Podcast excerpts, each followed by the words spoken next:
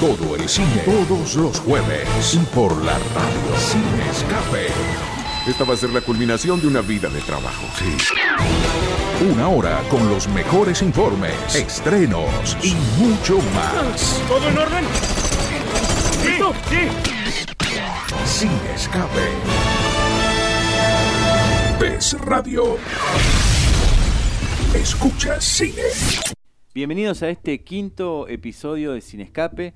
Habíamos preparado un tema para esta semana, pero realmente pasaron muchas cosas, pasaron cosas, como dijo alguien alguna vez, pasaron muchas cosas en el mundo y decidimos cambiar, cambiar la temática. Me acompañan Leonardo Feldman, Rodrigo Pozo, Mariano Contini y bueno, y, y nos atravesó lo que pasa, ¿no, chicos? Tuvimos que cambiar un poco la, temática del programa. Se vivieron cosas bastante eh, complicadas, ¿no? En Estados Unidos otra vez, y bueno, y un montón de gente salió a manifestarse, pero eh, como lo, veníamos viendo eh, en la historia, ¿no? Es como que era algo que parecía que en algún momento iba a pasar. Si uno va un poquito hacia atrás y mira cómo llegó Trump al poder y todas las manifestaciones que hubo antes de la pandemia, era algo como que quedó tapado por eh, esta pandemia del coronavirus, pero que en cualquier momento iba a volver. Sí, habíamos pensado para esta semana, que en realidad lo vamos a pasar la semana que viene, eh, todos los proyectos cinematográficos que no fueron, todos los que quedaron ahí, ¿no? Eh, ya sea por cuestiones económicas, problemas personales, conflictos o lo que fuere eh, la idea era hablar de eso, pero ¿qué pasa? Bueno, el 25 de mayo, eh, acá fecha patria, este, en Estados Unidos detuvieron a George Floyd, un afroamericano de 47 años, lo detuvieron eh, y además, digamos, lo detuvieron por querer pagar algo con un billete falso de 20 dólares, ¿no? lo detienen cuatro policías, lo reducen, lo esposan eh, sin ninguna, digamos, resistencia, ¿no? Floyd no ofreció ninguna resistencia. Eh, uno de esos policías, Derek Chauvin, le apoya todo el cuerpo, la rodilla en el cuello por más de 7 minutos. Hay un video que se, ve y que realmente eh, pone la piel de, gallina.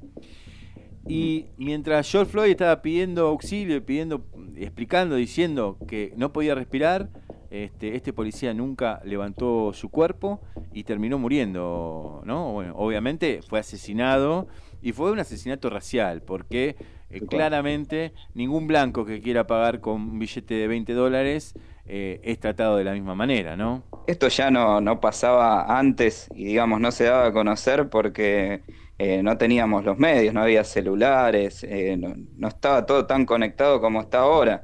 Eh, en Estados Unidos yo creo que viene pasando desde hace muchísimo tiempo, pero no, tal vez no se difundía tanto como ahora, ¿no? Sí, es cierto. Eh, de hecho, Will Smith, el actor, digamos, eh, digamos, fue la frase que utilizó, ¿no? dijo, no, no es que el racismo haya empeorado en Estados Unidos.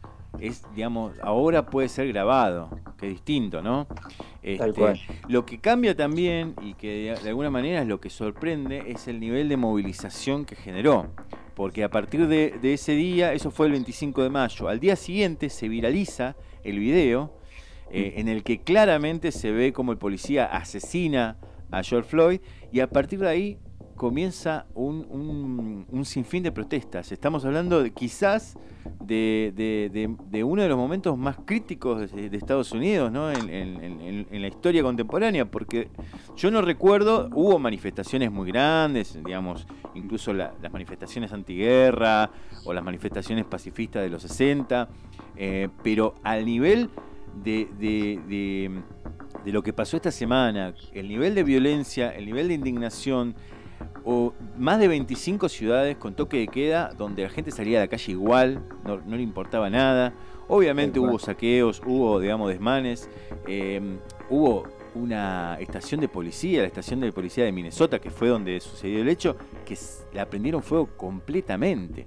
Incluso llegaron en la ciudad de Atlanta a, eh, mm, a pararse, digamos, una manifestación de muchísimas personas frente a la cadena central de CNN y a, bueno, a tirar piedras, a, digamos, a, pintar el, frente, pero realmente hubo como mucha, mucha manifestación, algo que no habíamos visto, ¿no? O por lo menos que estaba muy muy reprimido. Eh, incluso las, protestas llegaron a prender fuego coches a 100 metros de la, de la Casa Rosada, ¿no? Este, eso quizás tampoco se veía, ¿no? Eh, se le juntó todo a Trump, se le juntaron eh, la pandemia.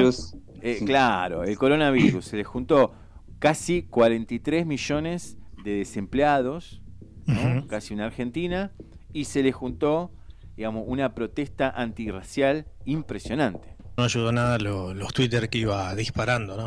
es como que sembraban más odio, ¿no? Nafta y, ojo, al fuego. Y hablando de nafta, el fin de semana Anonymous le, le agregó un poquito más. Exactamente, sí. Completo. Sí, sí, es cierto. Por esa razón también es que cambiamos el tema y lo que pensamos fue, podemos charlar en este programa sobre el racismo en el cine, ¿no? Eh, lo que empezamos a, a, pensar fue hacer un recorrido a través de la historia y ver a través de diferentes películas y series cómo se enfoca esta situación, digamos, de, discriminación racial. A fines del siglo XIX existía un subgénero cinematográfico en Estados Unidos que se llamaba Watermelon Pictures, películas de la sandía. ¿Y en qué consistía? Eran caricaturas cinematográficas sobre la vida de los afroestadounidenses. Así que fíjate vos de, cuándo viene todo esto, ¿no? Que mostraban supuestos hábitos eh, típicos como comer sandías, bailar el cakewalk y robar pollos. O sea, ya fíjate que en esa época eh, cómo los tenían eh, catalogados a los afroamericanos. Los estereotipos eh, ya, digamos, que iban construyendo, ¿no? Esta película de, Griffith que en gran parte es una revolución, esta película, en la forma ¿no? de, contar una historia pero es una película muy, muy conflictiva. Eh, es eh, la película El nacimiento de una nación y eh, es la que tiene ¿no? el origen del lenguaje cinematográfico. que fue, esta película se, se, hizo apenas 20 años después de la invención del cine. utiliza, bueno, en esta película el primer plano, el montaje paralelo, el flashback, la profundidad de, campo, o sea, una película que podría haber sido maravillosa, salvo que, bueno, tenía un tema bastante complicado porque eh, ha sido catalogada como una de las más polémicas de la historia, debido a que su argumento promueve abiertamente el racismo, perdón, apoya la supremacía de la raza blanca y describe en sus escenas, si uno la puede ver eh, en estos momentos en YouTube, hay una copia que se ve bastante bien y bueno, describe el, supuesto heroísmo de los miembros del Ku Klux Klan así abiertamente. Eh, la película tuvo bastantes eh, problemas a pesar de, la época que se estrenó, que fue el 8 de febrero de 1915, eh, y hubo algunos lugares donde no, se pudo, no se pudo estrenar, por ejemplo en Chicago, Denver, Kansas, Minneapolis, Pittsburgh y San Luis cancelaron el estreno para evitar desmanes en sus ciudades, ya que al propagarse que el carácter incendiario de la película incitó a pandillas de blancos a atacar a individuos de la raza, de raza negra. Eh, así que bueno, fue la primera película, digamos, abiertamente eh, racista, ¿no? Es cierto que David Wark Griffith es considerado uno de los padres del cine, ¿no? Eh, allá, digamos, finales del siglo XIX y el invento, digamos, de cinematógrafo de los hermanos Lumière, eso lo que hacía era registrar, registrar un momento, un instante, ¿no? Eh, pero no era considerado cine. A, partir, digamos, de esto que vos decís, de las incorporaciones de, un lenguaje, ¿no? Eh, es que se pega ese gran salto, entonces es, polémico, ¿no? Porque de hecho Griffith es un tipo que viene del sur. Es un tipo que además eh, tenía una estancia donde había esclavos. Entonces la mirada, el enfoque que le da a sus películas, obviamente viene de ahí, ¿no? Pero bueno, eh, cualquier estudiante de cine pasa por Griffith para poder entender la historia de la historia de la cinematografía. Donde empezás a estudiar arrancás por ahí. Es el principio de, del cine moderno, vendría a ser, ¿no? Eh, después, bueno, hay una película de Disney que eh, no se encuentra en general ahora, ¿no? En esta nueva plataforma, por sobre todo, pero es una película que Disney trató de borrar a toda costa, ¿no? De su historia. La película se llama Canción del Sur eh, y retrataba al estereotipo del negro mágico.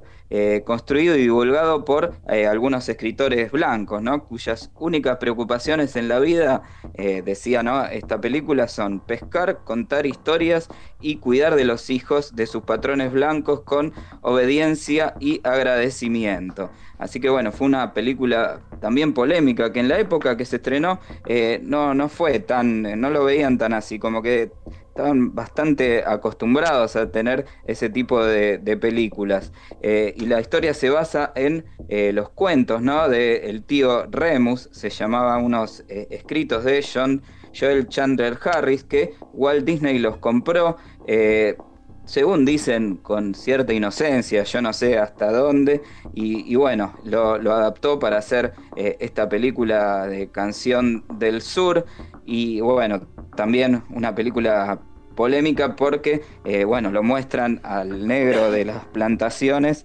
como que está feliz en su lugar de trabajo, eh, le gusta hacer eso y no, no tiene problema. Le gusta ser eh, esclavo, digamos. Le gusta ser esclavo, claro. como que el negro se tenía que contentar siendo esclavo y estar feliz y encima le contaba historias a, los hijos de los dueños de de las plantaciones, o sea, si uno la ve ahora con otra mirada, ¿no? Es una película bastante racista. Me parece que también tiene que ver el contexto, ¿no? que se vive. Pensemos que esto fue esta fue estrenada en el 46. Existía de manera legal la segregación racial. O sea, teníamos restaurantes para blancos y restaurantes para negros. Tenían hasta los 60, ¿no? Fue la segregación racial. Y te diría mediados y finales de los 70. A Friends le marcaron, que es una serie también, pero le marcaron que no tenían actores negros.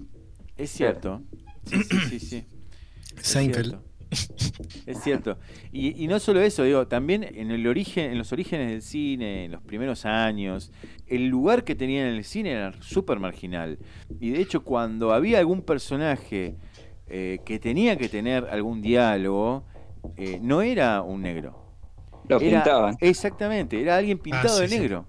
Y lo mismo pasaba con los chinos. Cuando había que interpretar a un chino, ponían a un, a un yankee y le, y le pintaban los ojos y, le hacían, digamos, este, un maquillaje como para que parezca chino. Eh, realmente es, es tremenda la, discriminación en, el cine, ¿no? Sí, también el rol que tiene la, la, comunicación y, y, las películas y demás para, para construir el sentido común de, una sociedad como lo es eh, no solo la estadounidense, porque eso después se exportó y, el cine estadounidense se ha consumido en todo el mundo. Eh, hay una mirada que se construye y en esa mirada o se, estereotipa o directamente se margina y se corre y directamente no aparece. Eh, en estas películas que, de las que hablamos, donde pintaban la cara de un blanco para parecer negro, realmente lo que están haciendo primero es caricaturizando eh, digamos, a alguien por su color de piel, pero aparte marginando completamente del cine y del discurso cinematográfico a, los afroamericanos. Eh, es, increíble y en ese sentido yo comparto. Eso va construyendo cultura también. O sea, no es eh, gratuito, digamos, que haya gente hoy en día que sea racista. O, digamos, volviendo al caso de George Floyd. A George Floyd viene la policía y lo busca porque el, comerciante llamó a la policía, en vez de decirle, no, mirá, este billete es, falso, cosa que le puede pasar a cualquiera, ¿no? Eh, uno puede agarrar la billetera, sacar un billete falso e ir a comprar sin darse cuenta. O sea, y no le va a pasar lo que le pasó a George Floyd, ¿no? Eh, me parece que también ese nivel de racismo fue construido en gran, en gran medida por el cine y por los medios de comunicación, ¿no? Sí, sí, totalmente, no, pensaba lo mismo, ¿no? Que que el hecho es, ya es una cuestión cultural, ¿no? De, la gente en Estados Unidos. O también el héroe, ¿no? Esto de marcar el héroe que, llama para hacer el bien y, y mezclan, ¿no? Todo lo que es una cuestión de humanidad con una cuestión de, mensajes que le han transmitido desde año, ¿no? Precisamente uno de los grandes activistas eh, que tiene que ver con el cine y con eh, también un poco de la historia, ¿no? Aparece Estados Unidos, es sin lugar a dudas Spike Lee. eh, hace un par de años hizo una película que se llama Blanksman. Fue presentada en Cannes y tuvo unas palabras muy duras contra Trump. Dijo algo más o menos así. Estados Unidos fue construido sobre el genocidio de nativos y sobre la esclavitud. Esa es la fábrica de los Estados Unidos de América. Miramos a nuestros líderes para darnos una dirección, para tomar decisiones morales. Y me gusta decir que no es algo que solo pasa en Estados Unidos. Esta mierda está recorriendo el mundo. La mierda de la extrema derecha no solo está en Estados Unidos, está en todo el mundo. Y tenemos que despertar. No podemos quedarnos callados. No es un asunto de blancos y negros. Es de todos. Todos vivimos en este planeta. Y este muchacho de la Casa Blanca tiene acceso al botón nuclear. Me voy a la cama todas las noches pensando en eso. No es ciencia ficción, es real. Y el tipo lo dijo esto en el 2018, ¿no? Hace un par de años, donde, bueno, como decía, eh, ya había, ¿no? Como un ambiente muy, muy raro con Trump en el poder, ¿no? Sí, sí, sí, sí. Creo que incluso mm, muchos han, sufrido este, el 2016. Eh, primero, eh, sorprendiéndose de que Trump sea, sea elegido, ¿no? y después, bueno, sufrieron la presidencia. Y hoy, la verdad, que esa presidencia lo que muestra es em, una irracionalidad absoluta, porque precisamente esto que decíamos hace un rato, ¿no? En un momento donde tenés que calmar a tu pueblo, donde tenés que llevar un mensaje de tranquilidad, de paz, en realidad lo que estás haciendo es echándole leña al fuego, Em, y amenazando con sacar el ejército de la calle. impresionante, ¿no? Bueno, lo que podemos eh, ver es que esta segregación que, ocurre en el día a día también termina agrupando de forma positiva, eh, convirtiendo esta discriminación en una causa de lucha. Y esta causa de lucha después se traslada en proyectos eh, audiovisuales, proyectos artísticos y de todo tipo. Bueno, el caso de Moonlight, ganadora del Oscar, que casualmente tuvo que eh, disputar, entre otras películas, con La La Land, ¿te acordás? Eh, que habían dicho mal el, nombre. Y ojo, hay todo una, una, algo simbólico ahí, ¿no? Porque el musical es el emblema del nacimiento de Hollywood. Ese cine blanco. Y Moonlight eh, básicamente lo que tiene es eh, toda una... Eh, la, la, crew que trabajó, digamos, afro o de raza negra, todos los actores también. Y por otro lado, lo que tiene es que pone en pantalla una problemática extra. Porque imagínate vos ser de raza negra en Estados Unidos y a eso sumarle que tenés una orientación homosexual. Claro el disparador de la película termina poniendo en pantalla todos los problemas que tiene que atravesar. Un varón de raza negra y con orientación homosexual en Estados Unidos y bueno, con todo lo que eso conlleva. Tal cual. Todo esto con una excelente fotografía, con un excelente guion y con una gran cantidad de actores de, de renombre. Y cómo nos va cortando la niñez, la adolescencia y la adultez. Y cómo estos tres cortes también muestran el paso del tiempo en esa sociedad. Tal cual, excelente película por otro lado. Sí, es una, eh, digamos, eh, si querés, eh, tiene una, al tener una hermosa fotografía te va llevando. vos disfrutás del momento, pero es un tema bastante pesado y denso. Eh, el que ocurre. En el medio tenemos drogas, eh, tenemos eh, violencia, violencia intrafamiliar, y también cómo se van construyendo la psicología del protagonista, cómo busca una figura paterna, una figura materna, y todo lo que lo conlleva a moverse en el barrio en el que está, y a todo esto también manifestarse en el amor ¿no? y en, la sexualidad. Moonlight gana el Oscar, y a todo esto también eh, marca como esta, este trabajo colectivo de la raza negra tomó y encontró en Moonlight un, punto, ¿no? Yo me eh, estuve chusmeando un poco y me encontré con figuras ocultas del 2016 eh, que es un drama de los años 60, ¿sí? que narra la historia de tres mujeres científicas afroamericanas que trabajaron en la NASA, comienzos de los años 60. O sea, imagínense, ¿no? Estamos hablando no solo de lo que estamos tratando en el programa, sino que también aparte de tres mujeres, ¿no? Metidas en un mundo de hombres, podríamos decir, científicas afroamericanas y con todo lo que eso conlleva, ¿no? Eh, y, habla muchísimo de lo, de, lo mucho que han hecho, lo mucho que han aportado a investigaciones, a, a un montón de, cuestiones técnicas que la NASA también le ha favorecido mucho, ¿no? Y bueno, y todo lo que ellas han luchado por mantenerse eh, en un lugar tan importante, ¿no? Así que eso me, me, lo que es bastante eh, compleja eh, en, la temática para, aquellas mujeres, ¿no? me parece es una linda peli para, para poder recomendar y, mirar en estos tiempos de difíciles de, racismo y, discriminación, ¿no?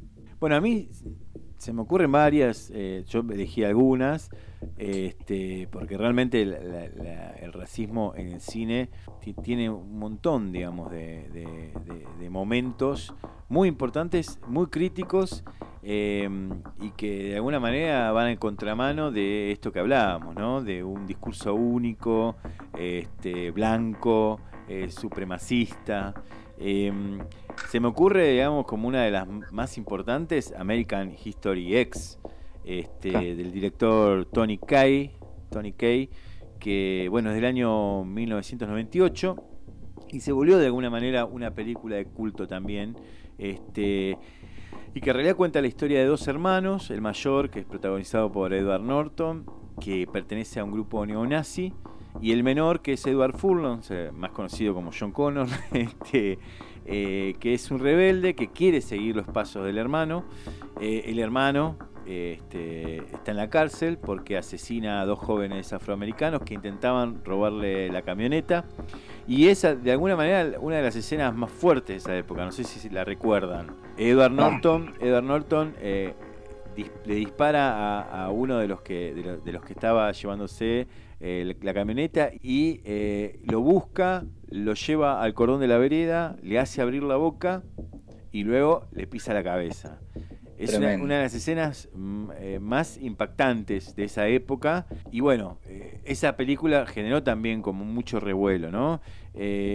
la película en realidad lo que intenta es pensar un poco los prejuicios, el círculo de violencia, ¿no?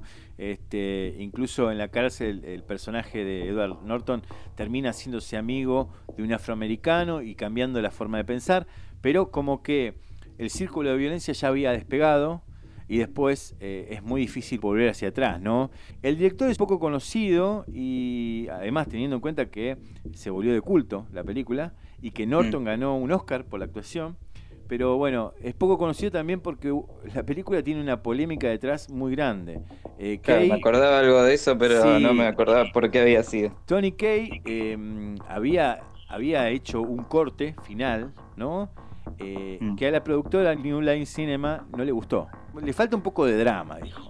Bueno, mm. entonces, ¿qué hicieron? Hicieron algunas escenas de llanto, de abrazo, y eso no le gustó acá. Y dijo, y empezó una batalla legal tremenda.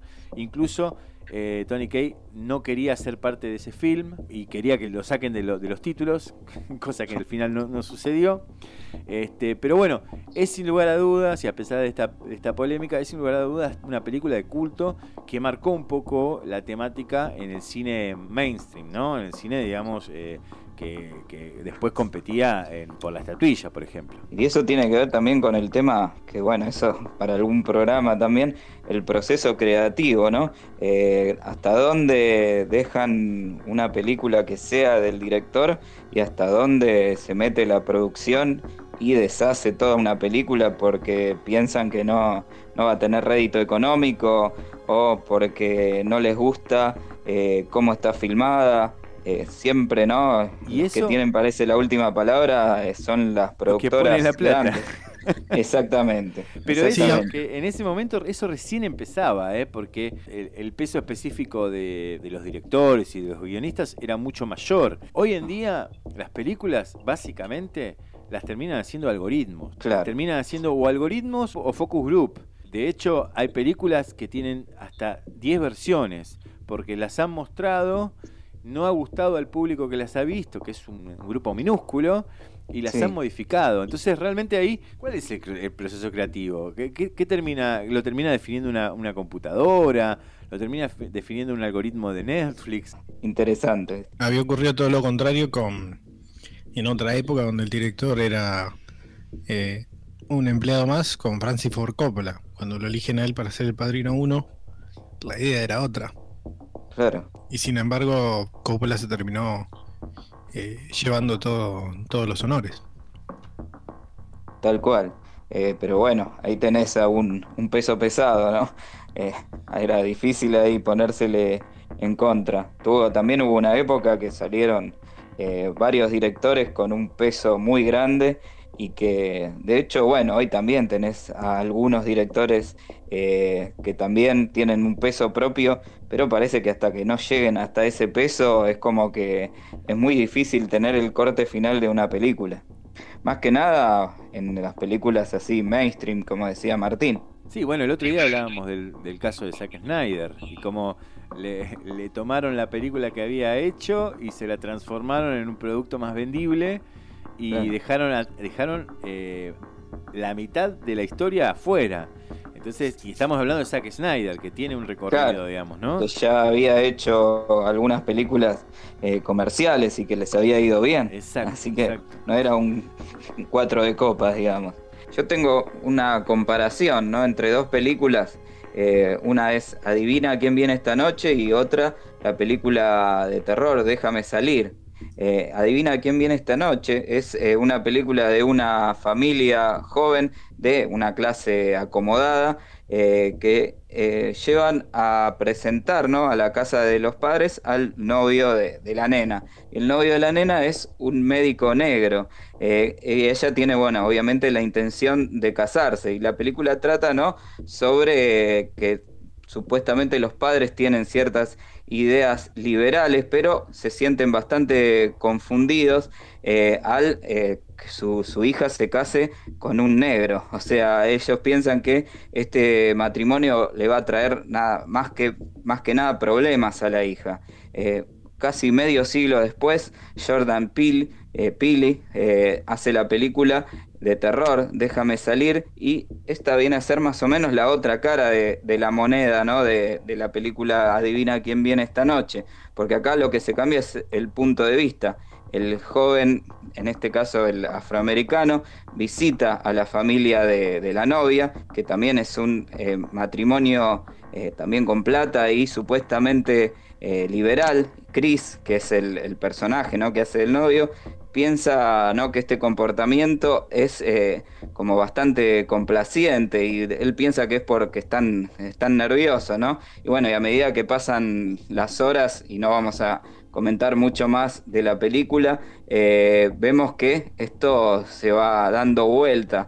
Eh, y bueno, y, ahí vemos dos retratos, ¿no? totalmente distintos, complementarios, ¿no? De cómo son las relaciones interraciales y que son bastante complejas desde eh, hace bastante tiempo. Recordemos que entre las dos películas hay casi 50 años y un poquito más. Y siempre, digamos, tenés eh, el punto de vista así bastante complicado sobre una pareja eh, a punto de casarse interracial, ¿no? En este caso. Bueno, casualmente me dan el pie para hablar de, una película un poco más, eh, si se quiere, más tranquila, eh, pero eh, igualmente violenta, porque estamos hablando de historias cruzadas. Así se llama Ah, en castellano, Crash. pero en inglés se llamaba The Help. Hell. Eh, Ah, The Help hablaba de una sociedad en Mississippi. Siempre que se habla de Mississippi se habla también de, de discriminación y de personas esclavizadas. Todo esto eh, es alrededor de los años 60. Está como protagonista Emma Stone, que eh, lo que hace es escribir la situación que atraviesan las mujeres que trabajan en el servicio doméstico, que son todas eh, de un grupo eh, conocidas entre sí, afroamericanas. Lo que hacen es contar todo lo que tienen que padecer en el día a día del trabajo y un detalle es que la protagonista había sido criada por su nana, dice la, la película, su, niñera, una niñera también afroamericana, y cuenta todas las penurias y eso se convierte en un bestseller. Está muy bien eh, llevada y en una situación, eh, como decía al principio, medio, si se quiere, cotidiana, pero que tiene el nivel de violencia que puede llegar a tener las otras películas que hablamos. Le agrego una que es bastante reciente y que también tiene como una mirada distinta, ¿no? o sea, expone el racismo pero desde otro lugar, ¿no? Estamos hablando de el spaghetti western de Quentin Tarantino, ¿no? De eh, Django desencadenado o Django Unchained, este, que también cambia el paradigma, ¿no? Porque eh, ya no es un recompensas blanco que busca venganza o justicia en el oeste, un clásico western, ¿no? Digamos, eh, si, si, vemos la lista de western, el 50% es eso, este, sino que acá es un ex esclavo de una plantación que persigue la emancipación en el sur estadounidense, ¿no? Y además un sur estadounidense eh, súper racista, con esclavos, eh, con un contexto de opresión y segregación racial muy, muy fuerte, ¿no? Este, y la película está pensada, digamos, o tiene, digamos, una, unas mezclas de violencia, acción, eh, todo mezclado con un toque de comedia ácida. La verdad que le da una vuelta de tuerca muy interesante a la historia de la esclavitud y la lucha por la libertad de los afroamericanos, ¿no? La película ganó dos premios Oscar eh, y dos Globo de Oro. Eh, y ojo, también tuvo sus críticas, y justamente la hizo, eh, es, un, es un buen retrato de una época, pero mirado desde otro lugar, ¿no? O haciendo un poco de... de... Equilibrio, el equilibrio que quiere hacer Tarantino, ¿no? Porque en otras películas también busca... Exacto, sí. Dar vuelta a la, la, situación de... O sea, el eje de la violencia está, pero se invierten los roles. Y sí, cambiar un poco la historia, ¿no? También, como pasa eh, con la película de donde mata a Hitler, o sea, y en la última película también que cambia salva lo que es el salva a Sharon, a Sharon, Tate. claro. O sea, busca un poco, ¿no? Lo spoileaste. Para los que no la Uy. cambiar el final, ¿viste? Bueno. Bueno, este, un detalle. Son cosas que pasan. Pero sí, sí, tal cual. Bueno, hablando del tema de, de los años 60, también eh, nos encontramos con Matar a un ruiseñor de Estados Unidos, dirigida por Robert Mulligan, que es eh, también un, drama eh, que trata ¿no? acerca del racismo. es una adaptación de una novela de una escritora norteamericana, Nell Neil Harper Lee, que recibió gracias a este trabajo un premio Pulitzer. bueno, con su protagonista que da la, vida a un abogado que tiene que defender a Tom Robinson, un hombre de color, acusado de violar a una mujer blanca en una localidad sureña de Alabama durante la época de la Gran Depresión. Aceptar este juicio ocasionará eh, numerosas enemistades con el resto de la comunidad, o sea, el tipo se mete en una disputa muy grande, pero bueno, eh, el fin es mostrar también la, un poco la, acusación eh, o esta denuncia social que se hacía también en la época eh, acerca de la, de color o de color, ¿no? Como llamar en blanco y negro, y trata mucho también acerca de este de esta época muy muy dura para para la gente que descendiente de afroamericanos. La peli eh, la verdad que tuvo muy buena aceptación, tuvo muchos premios, ganó tres Oscars, por ejemplo, Gregory Peck, que es el protagonista de la peli, eh, ganaron tres Globos de Oro, eh, bueno, eh, aclamados por el Círculo de Críticos de Nueva York, Festival de Cannes, premios David de Donatello, bueno, muchísimos premios y, ha sido una, una gran película o adaptación ¿no? de esta novela de, Harper Lee. Así que bueno, esa es otra gran peli de, los años 62, 1962. Hay muchas películas de ese tipo, ¿no? De, falsas acusaciones. Eh, de hecho, hay una serie que sacó Netflix hace, hace poquito tiempo, creo que fue el año pasado, que se llamaba Así nos ven. Tremenda. ¿No? Tremenda. y que muestran esto, ¿no? Que si es negro ya tiene un 50% de la acusación adentro. Es como que, como que los negros en Estados Unidos tienen que estar caminando en puntitas de pie eh, y demostrando todos los días, a cada hora, su inocencia. Es tremendo. Sí, tal cual. Recordemos ¿no? que Así nos ven está basado en, una historia real. Y no sé cuántos años eh, tienen que permanecer en la cárcel por algo que, no hicieron. Es una historia tremenda, porque eh, la, que era la, fiscal en ese momento tenía que encontrar algún culpable y bueno, y ellos justo estaban por ahí y encima eran negros y eran pobres, o sea, tenían todas las fichas como para que los acusen, eh, no tenían forma de, de, defenderse y terminan cayendo presas presos de un sistema legal que al parecer no es tan, no es tan bueno como te lo hacen ver, ¿no? En, algunas películas también. El sistema legal americano a veces deja bastante que desear también. Bueno, de hecho, eh, no sé si se enteraron, pero este hace poquito, em, digamos, eh, se presentó a cantar en America's Got Talent, este talento americano, este, este programa que tiene, digamos, eh, bueno, que va a la gente, hace cosas, canta, baila y bueno, y van compitiendo. Bueno, se presentó un, afroamericano de, nombre Archie Williams eh, y empezó a cantar. Bueno, pero antes de cantar contó la historia y contó que precisamente le pasó algo similar.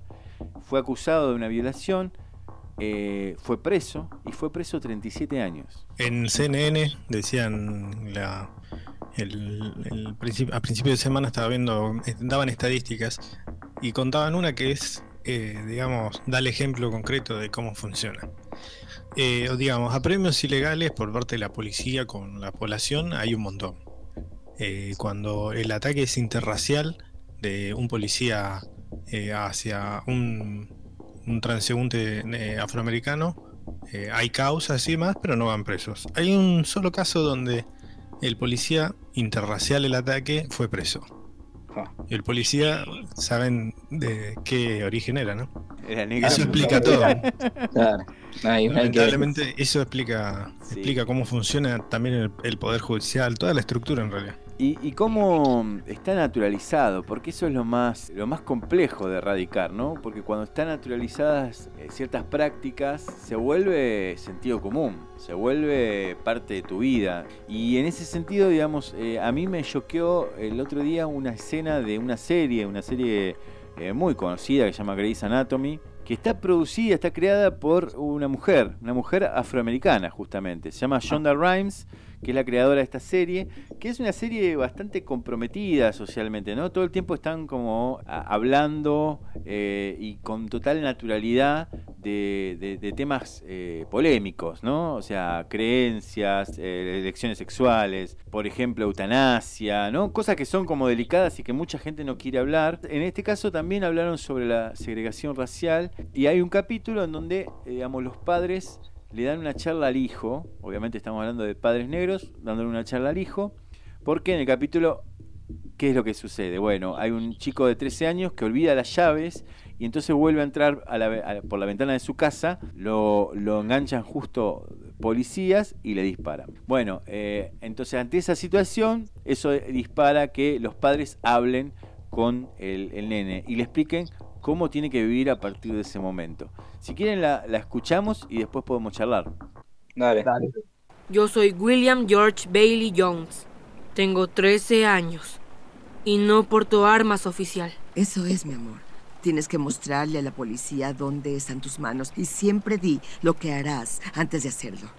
Y controla tus emociones. Sí. Sé cortés y respetuoso. Sí, no pelees, no respondas, no hagas movimientos repentinos. Recuerda, tu objetivo es volver a casa con seguridad. Si te detienen, no vayas a escribir nada ni a afirmar nada. Espera que lleguemos para decir algo.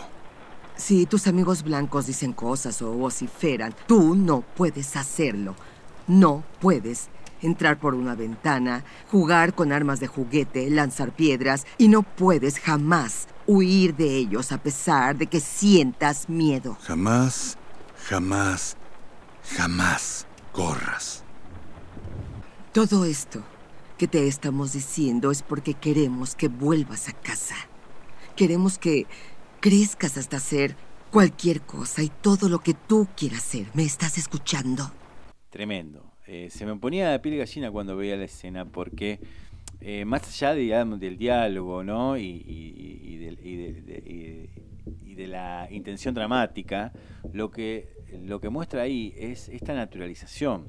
Un montón de gente que tiene que construir sus vidas en base a eh, ser un posible sospechoso, ¿no? Todo el tiempo. Sí, y transmitírselo, transmitírselo a, un hijo, ¿no? Es, es, durísimo. O sea, también ellos de alguna forma le están mintiendo a su hijo y, y, contarles cómo ellos viven gracias a toda esta discriminación. Gracias no, ¿no? Pero bueno, es un hecho que, que, sufren día a día. Eh, decirles o, o, que él también naturalice el hecho de tener que salir corriendo por su color de piel, ¿no? Sí, sí, el tema es que si no haces eso, tranquilamente puede ser, eh, ser la próxima víctima o el próximo George Floyd. Eh, lo que pasa, bueno, eso se va acumulando, se va acumulando, toda esa bronca, toda esa indignación.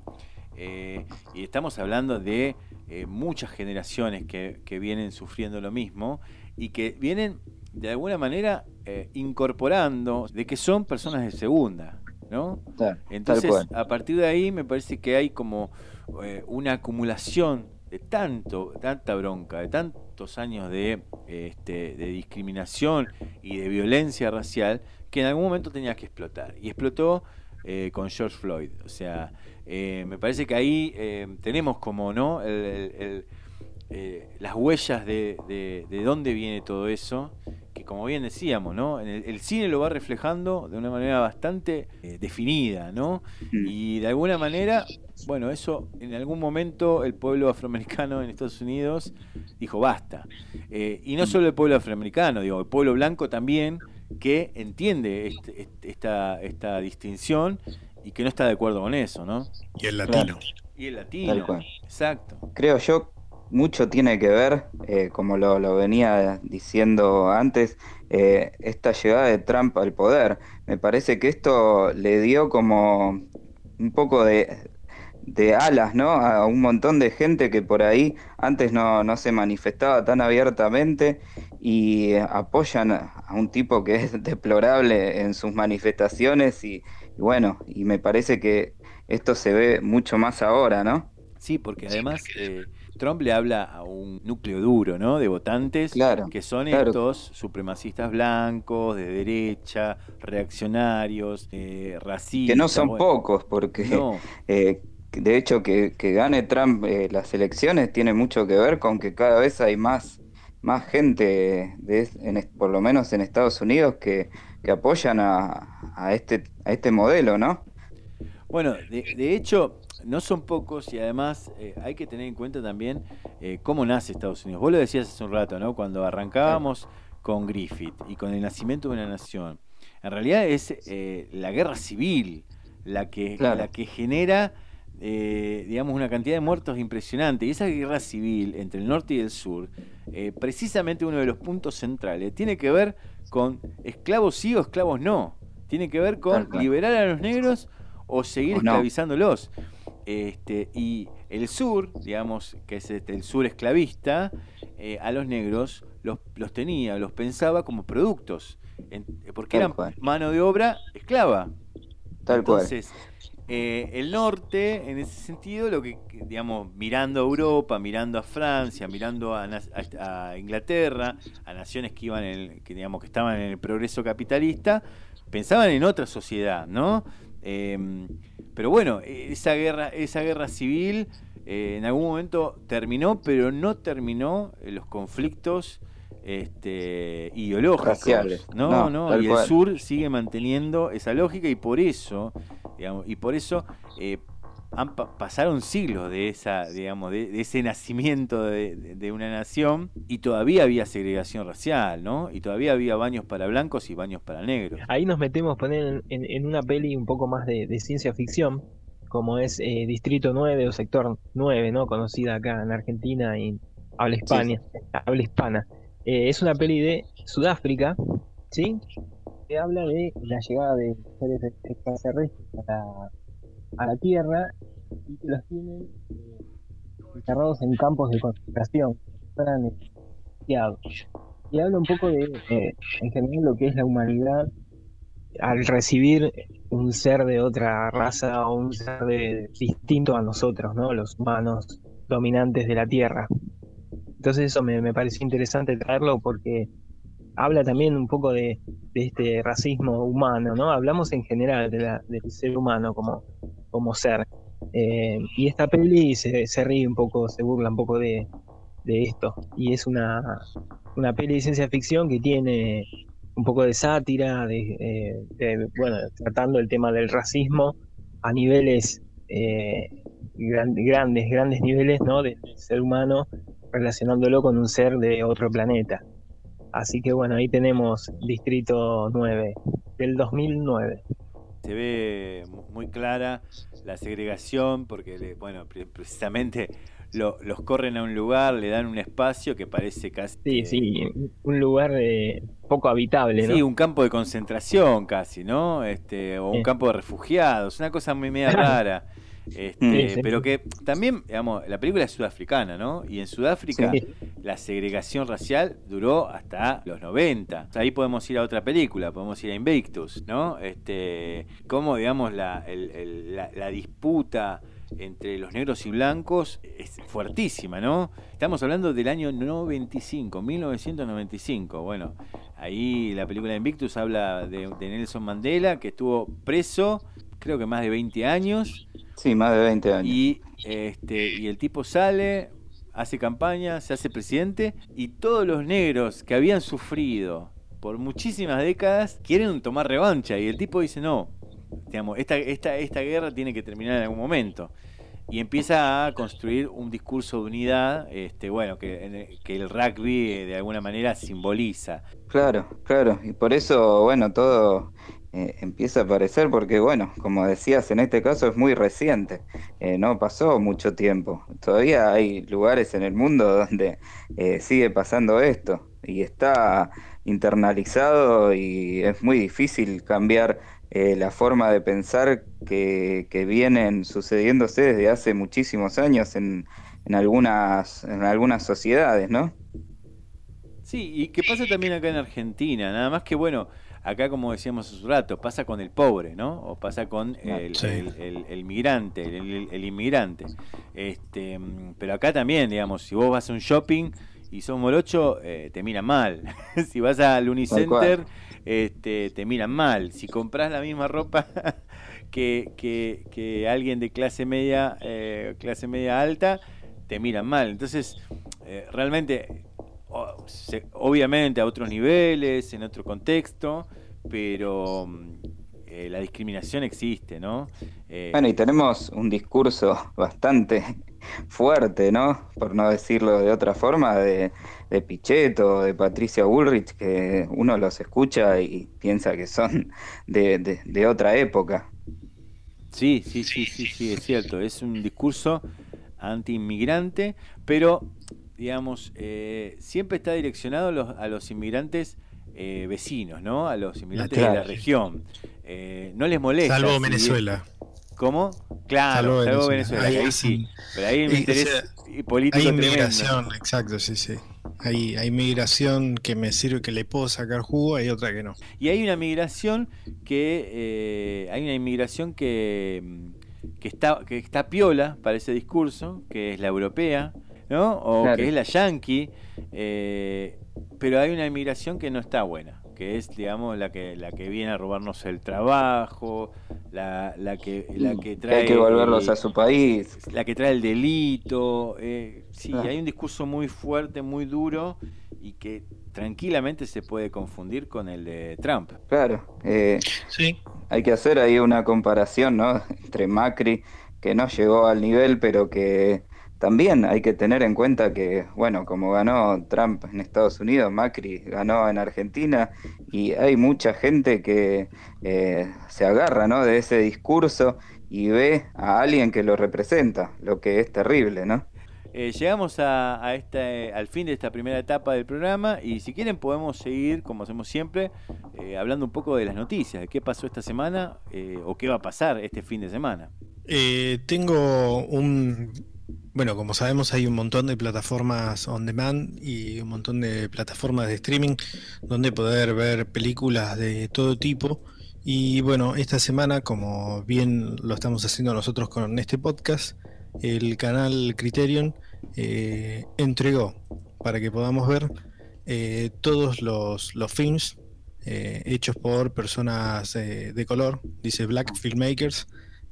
así que está abierto, pueden buscarlo en criterion.com, Criterion Channel, y ahí van a poder eh, ver eh, un montón, pero un montón de, cortos, de documentales, películas, ficción y demás, de eh, directores, guionistas y trabajadores de raza negra. Una buena noticia, ya que Jujuy, Córdoba y Mendoza parece que se van preparando de a poco para el regreso a los rodajes.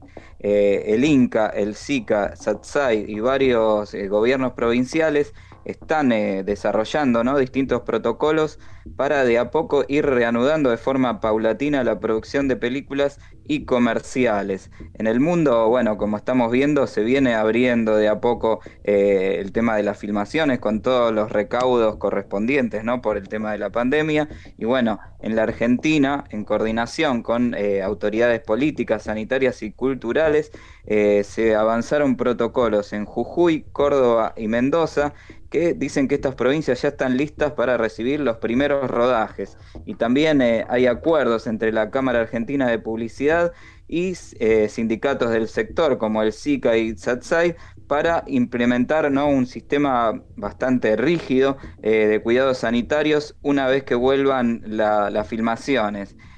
todavía no, no hay una fecha precisa, ¿no? una fecha anunciada y eh, obviamente el, AMBA va a ser el último ¿no? en volver a los rodajes, pero eh, se espera que prontamente de a poco se empiece a abrir un poco el panorama cinematográfico argentino. ¿Tenemos alguna noticia más? Tenemos eh, Apocalipsis Now de Final Cut. Apa.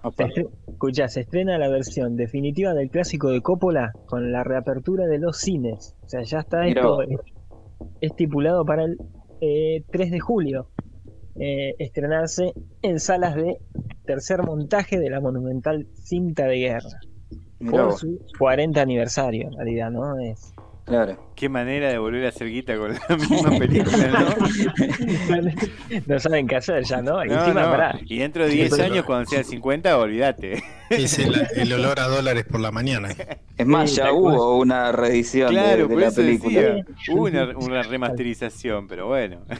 Es más, claro, que, subieron de creo que 20 minutos más a la, a la primera versión. Y bueno, ahora no sé qué van a inventar. Y hay que remontar el cine, ¿no? Nuevamente. Claro. y promete, bueno, eh, un lavado de cara, ¿no? De una nueva copia en 4K, eh, a partir de estos eh, negativos originales de la, de la peli, y con un sonido Dolby Atmos. Así que no solo se va a ver en 4K, sino que se va a escuchar de puta madre. Y pasamos a los estrenos, ¿no? Dale, eh, vamos a comentar, ¿no? Algunos de los estrenos. Y bueno, si hablamos de violencia policial, eh, tenemos para ver en Vimeo una película, una coproducción entre Brasil y Argentina, se llama Siete años en mayo. Eh, es un mediometraje que dura 41 minutos, se puede alquilar eh, por Vimeo. Y bueno, y la película sigue eh, un caso de violencia policial en nuestro vecino país, en Brasil, sobre, eh, aún en ese momento era un, niño que, un adolescente más que nada tirando a un joven que sin sin tener nada que ver, lo acusan de tener droga y otras cosas y le hacen la vida imposible llevándolo a estar siete años en la, en la cárcel. Así que, bueno, como veníamos comentando y a raíz de todo esto, tenemos casos también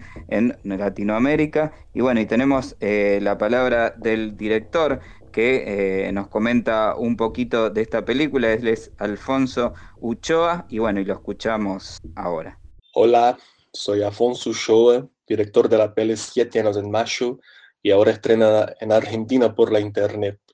La peli es una película brasileña con, con producción con Argentina y trata de una realidad muy brasileña, muy acercada de Brasil, pero al mismo tiempo creo que tiene muchas cosas que ver con la realidad de Latinoamérica y ahora vemos del mundo. La peli cuenta la historia de una noche, una noche en que Rafael, un chico de la ciudad de Contagem, en Brasil, fue violentado por la policía hasta casi la muerte.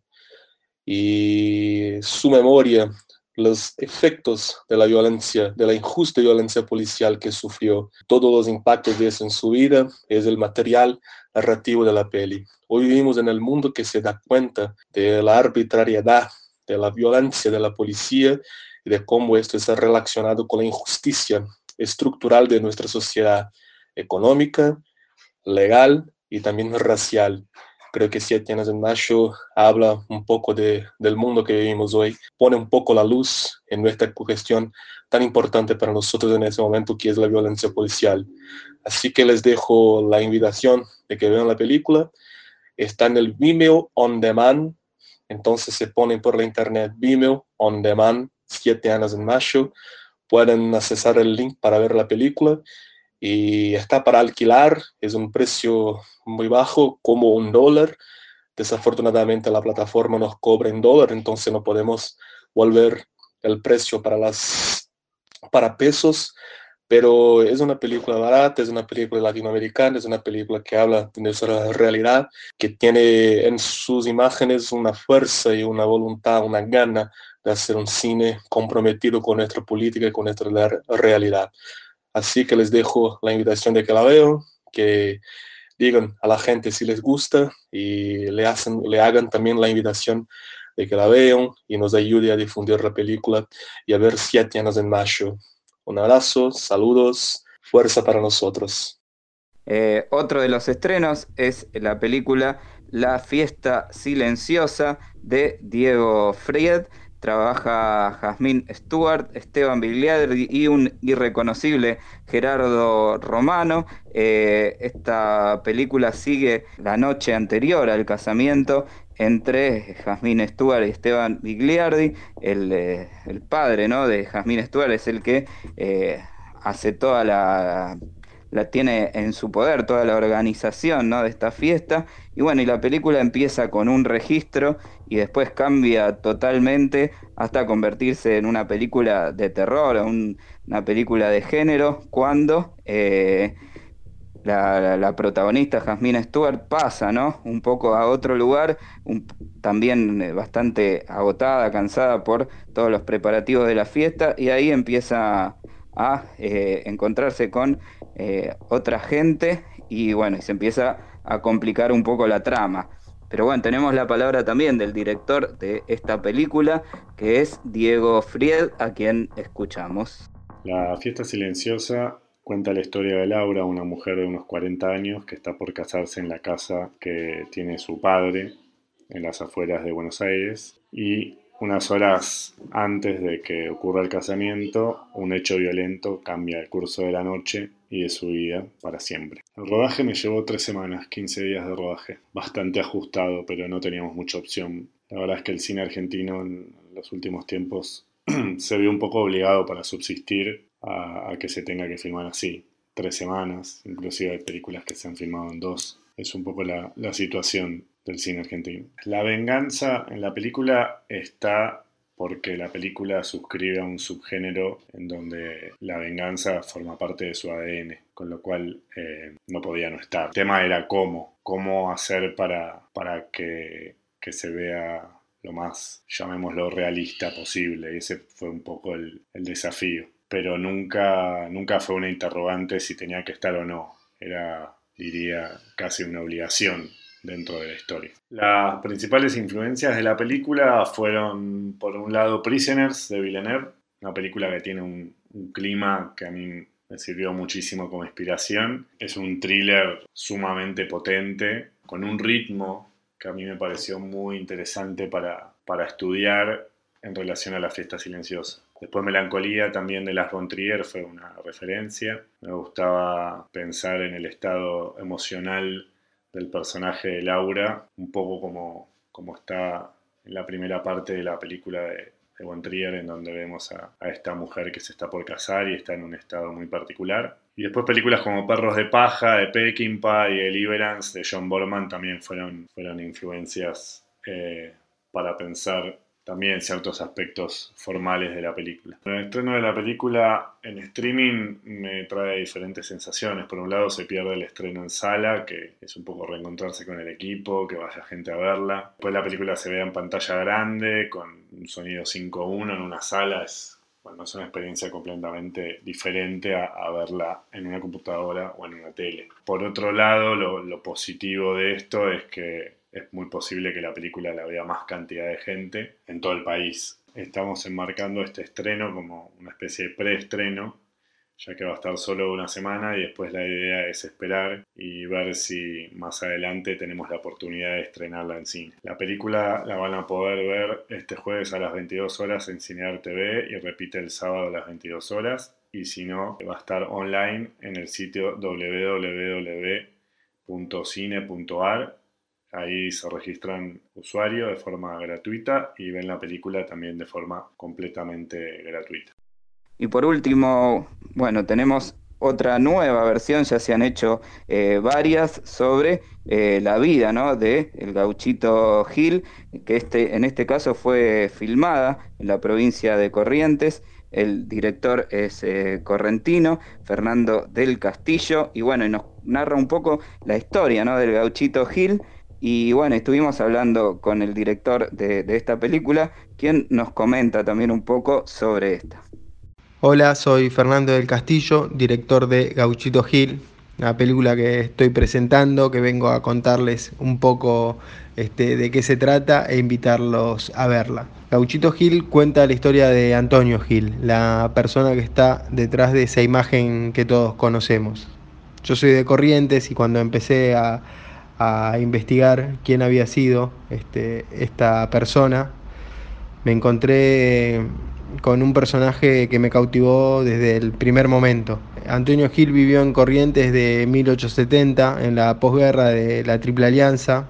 A él lo reclutan para luchas partidarias dentro de la provincia y como se había prometido no volver a, matar, a derramar sangre, este, dice que no y, lo empiezan a perseguir por desertor. Cuando me enteré de esto vi en Antonio Gil algo que no se conoce o que no se emparenta quizás con la figura de quién es hoy el gauchito Gil. Entonces me, me pareció interesante seguir investigando en lo que es el saber popular correntino, porque es ahí donde, donde vive la historia de, de Antonio Gil, y llevarla este, a, al cine. Así que bueno, los invito a que la vean. Es una película que disfrutamos mucho este, hacerla. Está protagonizada por Roberto Vallejo, que interpreta al Gauchito Gil de una manera fantástica. Va a estar disponible en Cinear Estrenos. Así que bueno, los invito a que la vean. Espero que la disfruten, que la recomienden. Si se quieren enterar de más, nos pueden seguir en Instagram, que es Gauchito Gil-película y Facebook Gauchito Gil Película. Así que bueno, les mando un abrazo grande y espero que la disfruten y la recomienden. Bueno, hasta ahí llegamos con los estrenos de esta semana. Y nos queda la última sección del programa, que es la de recomendaciones. No sé si tienen alguna recomendación para hacer. Yo me encontré eh, con una peli en Netflix que se las voy a recomendar a tanto a ustedes como a todos aquellos oyentes del podcast. Una que Opa. se llama Creep. No sé si la vieron año 2014. Crick. ¿Sí? ¿Lo vieron? Sí, sí. Eh, que hay dos partes, creo. Ah, Exactamente. Sí, sí, sí, sí, la del, la del maniático El loquito. Que, que, que llama a, al camarógrafo. Exactamente. Sí, Película, la verdad me pareció súper súper interesante y original a lo que veníamos viendo sí. eh, en estos últimos tiempos, ¿no? Si bien es un, un género, el found footage, ¿no? Ya visto en películas como, bueno, el Proyecto Blair Witch, eh, Rec, hay, hay muchas pelis. Que se han hecho con ese tipo de, metodología, que es eh, cámara en mano. Me pareció eh, lindo volver a ver una, una peli de ese tipo. Y bueno, justamente habla ¿no? de, de un camarógrafo que recibe una propuesta eh, para filmar a un tipo X que se está por morir y, quiere grabar sus últimos días, dejar un mensaje, etcétera, por eh, creo que era la suma de mil dólares por día. Entonces este camarógrafo se ve atraído por la propuesta, eh, va sin, sin hacer mucho análisis de, esto y se encuentra con un, que ya lo dijimos, ¿no? Un, un maniático bastante... Un, loco de mierda. Pero bueno, me, me pareció muy, muy interesante y aparte, hasta el final no, no, no te enterás qué, qué- qué va a pasar, no sabés qué va a pasar hasta el último, creo, plano de, de la película. Eh, me, me pareció muy interesante y muy atrapante. Después vi la 2, que es, eh, digamos, ya casi lo mismo, por así decirlo. Tiene cosas muy buenas también, pero no me sorprendió tanto como la 1. Por eso recomiendo fuertemente ver la 1 y, y pasar un buen momento. Bueno, yo tengo una recomendación de una serie, que es una serie de Amazon, de Amazon Video, eh, Amazon Prime, que se llama Upload, su vida. No sé si la, la llegaron a ver o llegaron a escuchar de, de la serie. Tengo así un, Una idea. una idea de qué se Bueno, trata. eh, es, una, es una nueva comedia de Greg Daniels, que es el creador de The Office, con lo cual ya arranca bien arriba, ¿no? Este, y la verdad que está muy buena porque lo que plantea es qué pasa cuando nos morimos, ¿no? Bueno, todos, no- digamos, las religiones nos dicen que, algunas nos dicen que nos vamos al cielo, eh, digamos, eh, la ciencia nos dice que nos volvemos gusanos y alimentamos al planeta. Este, y Upload lo que nos ofrece es un mundo digital donde cuando nos morimos poder trasla- trasladar nuestras conciencias y vivir en ese mundo. Hay un ¿no? capítulo de Black Mirror, así. Eh, exactamente, San Junipero se llama. Eh, Exacto. bueno, esto sería algo así, pero lo que hace es, obviamente, esto está envuelto en, en- en- en tono de comedia y lo que te va planteando es que ese mundo eh, todo es pago, ¿no? Entonces, en algún momento Claro. para tener un nivel de vida eh, digno, tenés que tener mucha plata. Si no, te mandan a- al lugar, digamos, de donde van los pobres y es el lugar que se llama 2 gigas. Porque vos tenés 2 gigas de datos. Por lo general, la gente que, está ahí no puede hacer casi nada. Porque hasta pensar, te, digamos, te Te descuenta consume. megas de uso. Así que está muy buena porque lo que plantea es eso, ¿no? Ah, el mundo capitalista pensado en, en un, en un plano digital. Lo que hay también es una historia de amor y una mm, y un asesinato que a lo largo de los capítulos intenta resolver. Pero la verdad que está muy buena, es bastante interesante la, la propuesta de Greg Daniels, eh, recomendada para este fin de semana o para cuando quieran. Muy bien, eh, yo tengo una película un poco antigua, ¿no? Del 2010. Y bueno, el otro día habíamos empezado, yo había estado hablando un poco del, cine coreano, en este caso de otro director. eh, la película se llama Yo vi el diablo o Vi el diablo. I Saw the Devil de Kim Ji-won, este tipo de, de películas de violencia eh, bastante eh, el tipo ya arranca matando justo a la prometida de un oficial de policía. Y bueno, así arranca la película y después eh, se, se genera ¿no? Un- una especie de juego entre el gato y el ratón, entre el policía y este asesino serial, donde eh, el policía le pone como un dispositivo y lo que le dice es que lo, va a hacer sufrir lo mismo que le hizo sufrir a la chica. Y bueno, y ahí empieza toda una serie de, de caza, ¿no? Donde eh, cada vez se va poniendo mucho más denso, la película es muy entretenida y bueno, se puede conseguir en los lugares usuales, ¿no? De, como para descargar películas. Llegamos al final del programa, hicimos un recorrido realmente mm, interesante, un montón de películas y sobre todo cómo el racismo se metió en el cine e influyó, digamos, en el cine, digamos, de Hollywood.